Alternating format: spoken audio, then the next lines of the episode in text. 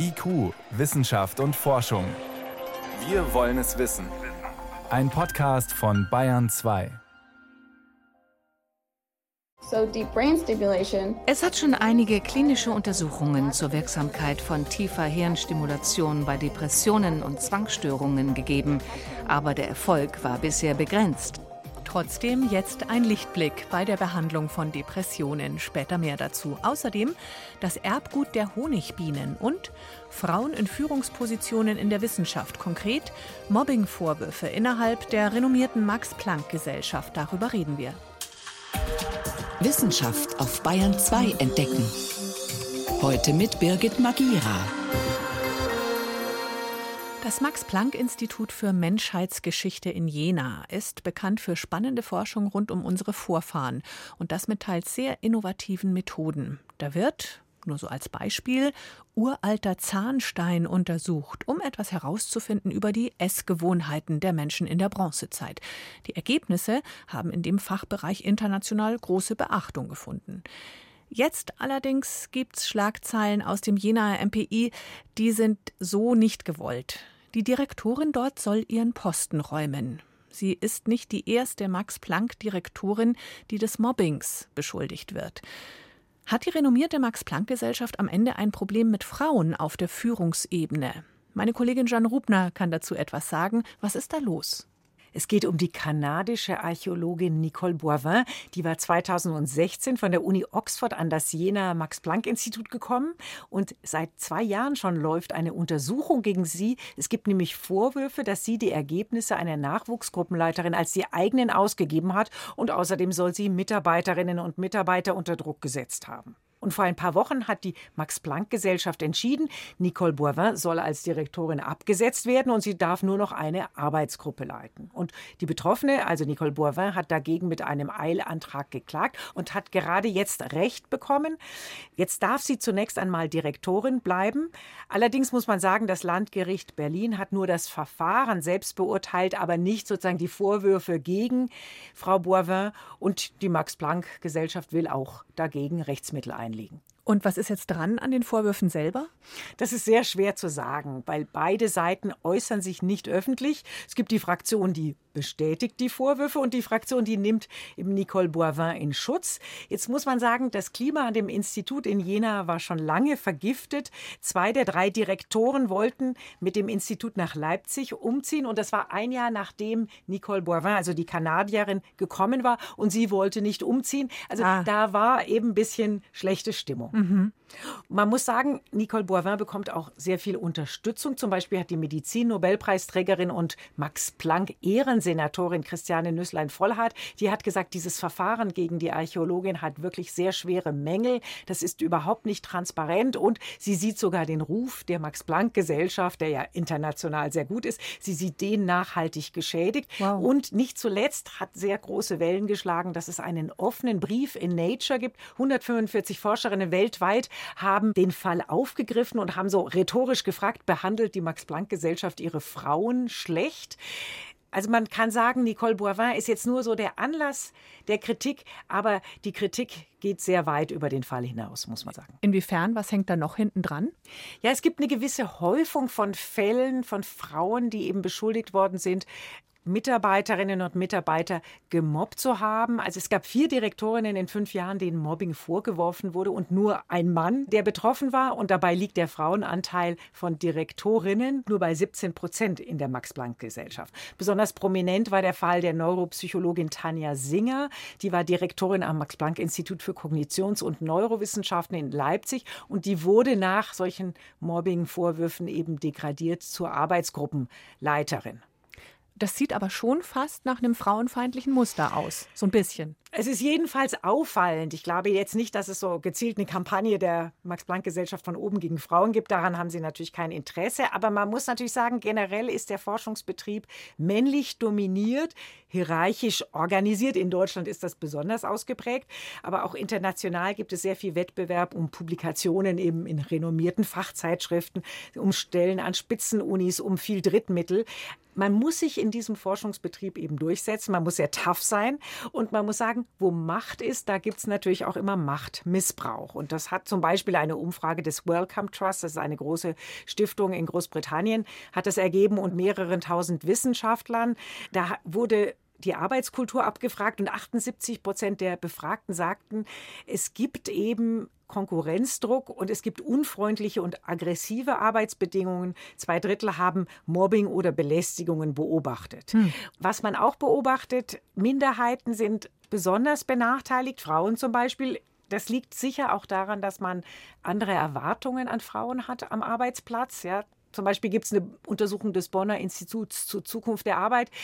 Arbeitnehmer empfinden demnach Kritik als negativer, wenn sie von weiblichen Vorgesetzten kommt, von Männern, sozusagen akzeptiert man das eher, aber Frauen mit starkem Führungsverhalten, die werden eben negativ gesehen, die sollen eben mütterlich und nett sein. Das ist so unsere Erwartung an Frauen. Achso, also Männer dürfen ruhig mal rumbrüllen, wenn es eine Frau macht, ist gleich uh. Absolut, ja. Mhm. Ich meine, von Chefs, ja, die sollen durchgreifen, aber den Frauen gesteht man das weniger zu. Also da gibt es wirklich sehr viele Untersuchungen, die das bestätigen. Ich glaube, besonders schlimm, und das ist ja im Forschungsbetrieb auch häufig der Fall, wenn sozusagen es nicht nur Frauen sind, sondern Frauen sogar mit einem anderen kulturellen Hintergrund, die haben es noch schwer schwerer.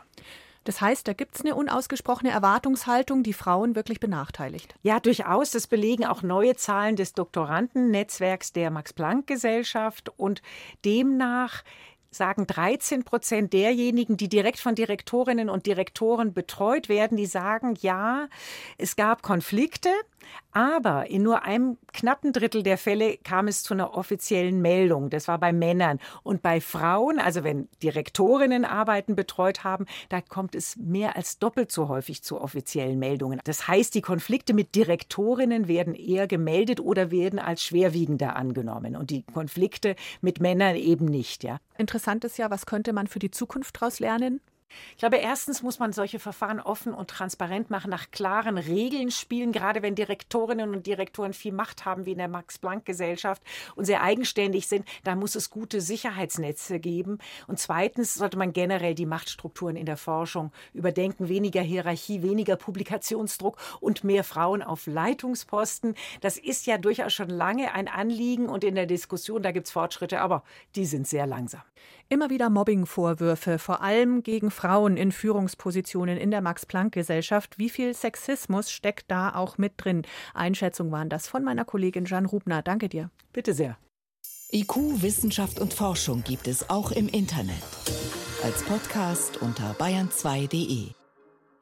Ansehen und Status. Das gibt's auch bei Krankheiten. Wer sich beim Skifahren zum Beispiel ein Bein bricht, bekommt in der Regel viel Mitgefühl und womöglich sogar noch Respekt für einen schneidigen Fahrstil. Ganz anders bei psychischen Problemen. Leider stoßen Menschen mit einer Depression oft immer noch auf Unverständnis in ihrer Umgebung.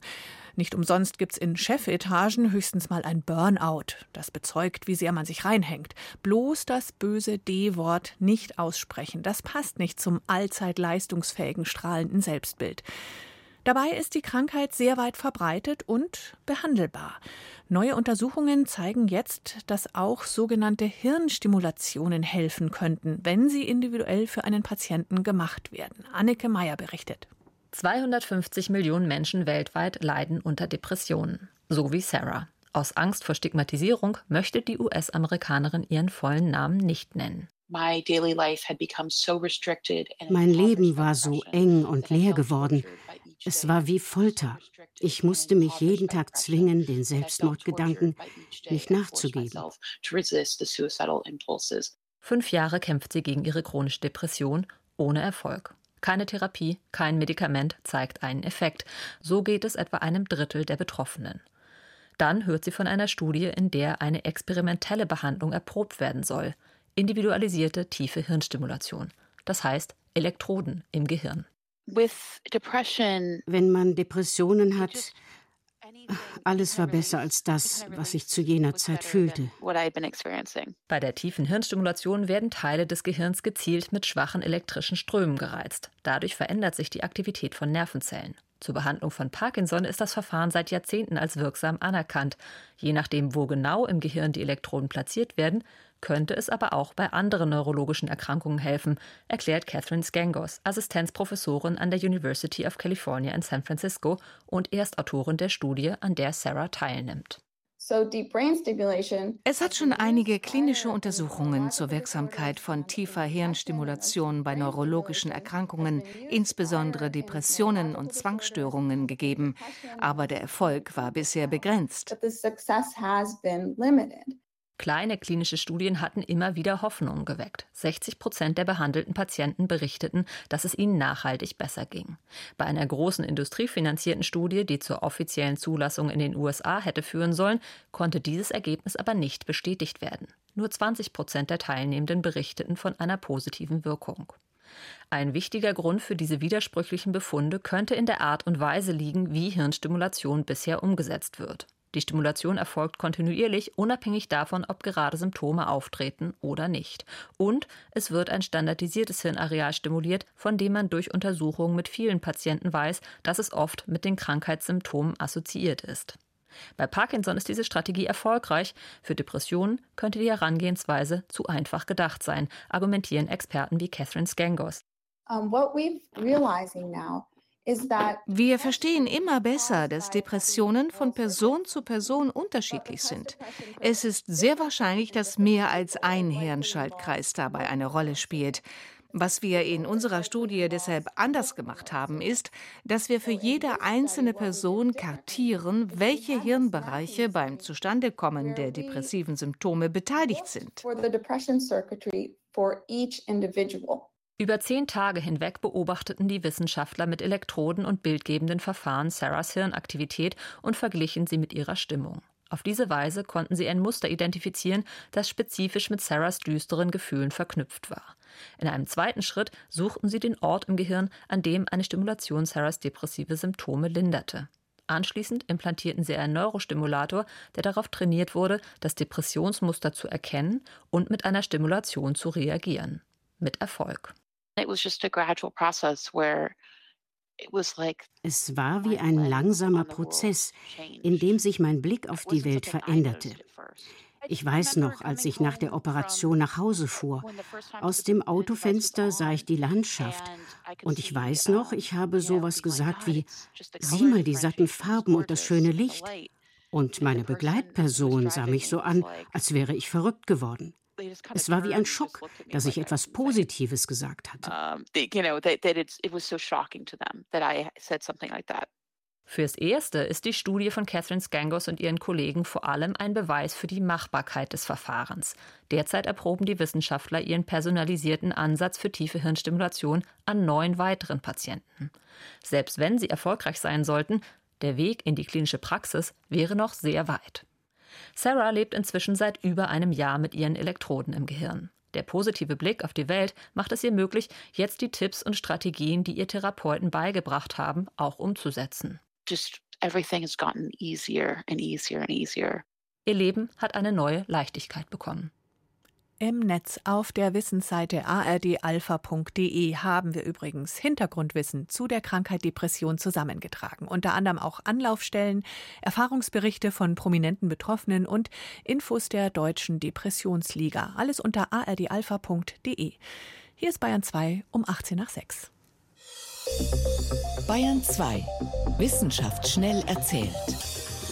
Das macht heute Helmut Nordwig und zuerst geht es um Vögel. Ja, und wir beschäftigen uns mit der Farbe ihres Gefieders. Was man nämlich schon wusste, ist, wo es warm ist und wo es wenig Schatten gibt, da sind Federn im Allgemeinen heller. Und jetzt kommt eine interessante neue Untersuchung der, des Max-Planck-Instituts in Seewiesen. Die haben die Farben aller bekannten Vogelarten der Welt neu ausgewertet und sind noch auf einen weiteren Zusammenhang gestoßen, mhm. dass nämlich Zugvögel im Schnitt helleres Gefieder haben als andere, über fast alle Vogelarten hinweg. Und wenn wir mal an unsere Zugvögel denken, die Nachtigall, die ist so ein bisschen rostbraun, die Mehlschwalbe hat so einen weißen Bauch, der Kranich.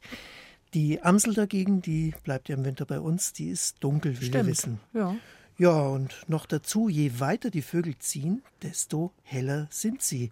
Manche fliegen ja sogar tausende Kilometer am Stück. Jetzt ist nur die Frage, was bringt den Vögeln die helle Farbe?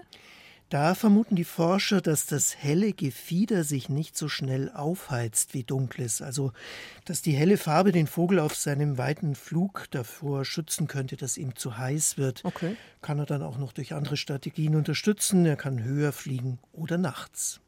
So, jetzt kommen wir dann zu einem anderen Tier. Ah, das kann aber auch fliegen. Ja, Honigbienen, da gibt es bei uns nur diese eine Art und die stammt nicht aus Afrika, wie Forschende bisher gedacht haben, sondern aus Asien. Ach. Das zeigt eine sehr aufwendige Analyse von Wissenschaftlern rund um den Globus. Die haben das Erbgut von mehr als 250 sogenannten westlichen Honigbienen analysiert. Das ist also die Art, die es bei uns gibt. Genau, das war immer dieselbe Art, oder? Nur 250 verschiedene Stück halt. Individuelle Unterschiede, okay. die gibt es eben genauso wie bei uns. Mhm. Und daraus kann man bei uns wie auch bei den Bienen auf Verwandtschaft und Migration schließen. Und das Ergebnis bei den Bienen war, der Ursprung unserer Honigbienen, der liegt in Asien. Mhm. Sieben bis acht Millionen Jahre her ist es, dass diese Tiere nach Europa ausgewandert sind, später außerdem noch nach Afrika Jetzt ist sieben Millionen Jahre für die Evolution nicht besonders lang und deswegen gibt es bei uns wohl nur diese eine Art. Aber Varianten gibt es und da könnte irgendwann eine neue Art daraus entstehen. Jetzt kommen wir noch zum, zu den Entschuldigung, zu den Folgen des Reaktorunglücks von Fukushima. Das ist schon über zehn Jahre jetzt her. Ja, und jetzt lagert aber immer noch sehr viel radioaktives, verstrahltes Wasser auf dem Reaktorgelände, 1,2 Millionen Tonnen. Hm. Jeden Tag kommen 170 Tonnen dazu. Wo kommt dieses Wasser her? Ja, man muss laufend den geschmolzenen Reaktorkern kühlen, damit er nicht praktisch wieder in die Luft geht. Mhm. Ja, und weil jetzt der Platz ausgeht, plant die Betreibergesellschaft, es in den Pazifik einzuleiten. Ach ja, verdünnen war schon immer eine beliebte Methode, oder? Richtig, und die japanische Regierung, die hat es auch genehmigt, aber das betrifft natürlich nicht Japan allein. Vorgeschrieben ist immerhin eine Reinigung, die die Radioaktivität hm. weitgehend entfernen soll, außer einem Stoff Tritium, das ist radioaktiver Wasserstoff. Wie sich das ausbreiten würde, das haben chinesische Forscher jetzt simuliert. In diesen Breiten hat der Pazifik vor allem westliche Strömung. Das heißt, irgendwann kommt es in den USA an? So ist es. Schon nach drei Jahren ist die Belastung etwa in San Diego schon dreimal so hoch wie in Japan. Oh. Mhm. Vielen Dank, Helmut Nordwig, für die Kurzmeldungen aus der Wissenschaft.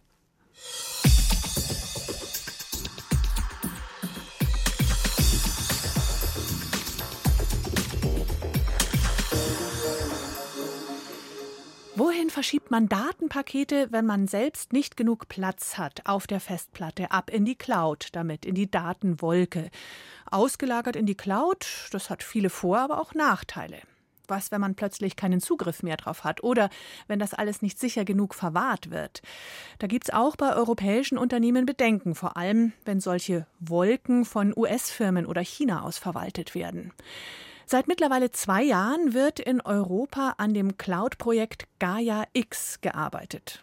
Gaia X soll ein komplett europäisches Ökosystem, wie es heißt, für den Austausch von Daten bilden, unabhängig von außereuropäischen Anbietern. So richtig etwas vorzuweisen gibt es allerdings bisher nicht oder nicht genug. Woran das liegt, kann mein Kollege Peter Welchering erklären. Aber vorab, warum brauchen Deutschland und Europa Gaia X überhaupt so dringend? Dahinter steht einfach die Tatsache, Europa oder auch Deutschland, wir sind nicht digital souverän. Also es gibt zum Beispiel keine europäische Hardwareindustrie mehr. Merken wir gerade, dass keine Chips geliefert werden. Einige Softwareunternehmen sind zwar noch gut am Weltmarkt vertreten, aber auch die verkaufen ja nicht mehr so richtig alleine, sondern sind auf Softwaremodule von Drittfirmen angewiesen, vor allen Dingen aus den USA und aus Asien. Und bei der Netzinfrastruktur, da kommen dann beispielsweise ganz wichtige Komponenten wie etwa Router oder Switches eben auch aus den USA oder China. Und welche Hintertüren, welche Kontrollmöglichkeiten dann da überall eingebaut sind, das weiß eben kein Mensch hierzulande. Um welche konkreten Gefahren geht es da? Industriespionage, politische Spionage oder noch was anderes? Ja, um all das eigentlich. Das fängt mit Hintertüren für Spionagesoftware an. Das geht dann aber viel weiter. Über solche Hintertüren, die dann der Hersteller aus so einem Drittland etwa bei der Entwicklung einbauen könnte, da kann dann eben Schadsoftware eingeschleust werden, kann auch Schadsoftware aktiviert werden.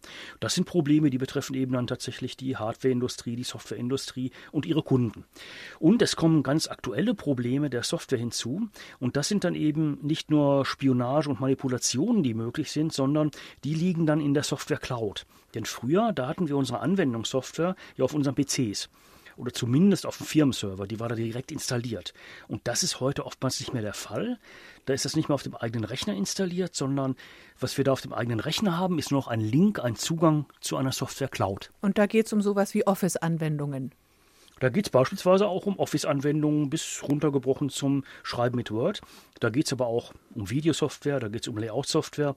Also wirklich von Word über Excel bis Premiere. All diese Programme, die werden immer öfter eben nicht auf den Rechnern vor Ort installiert.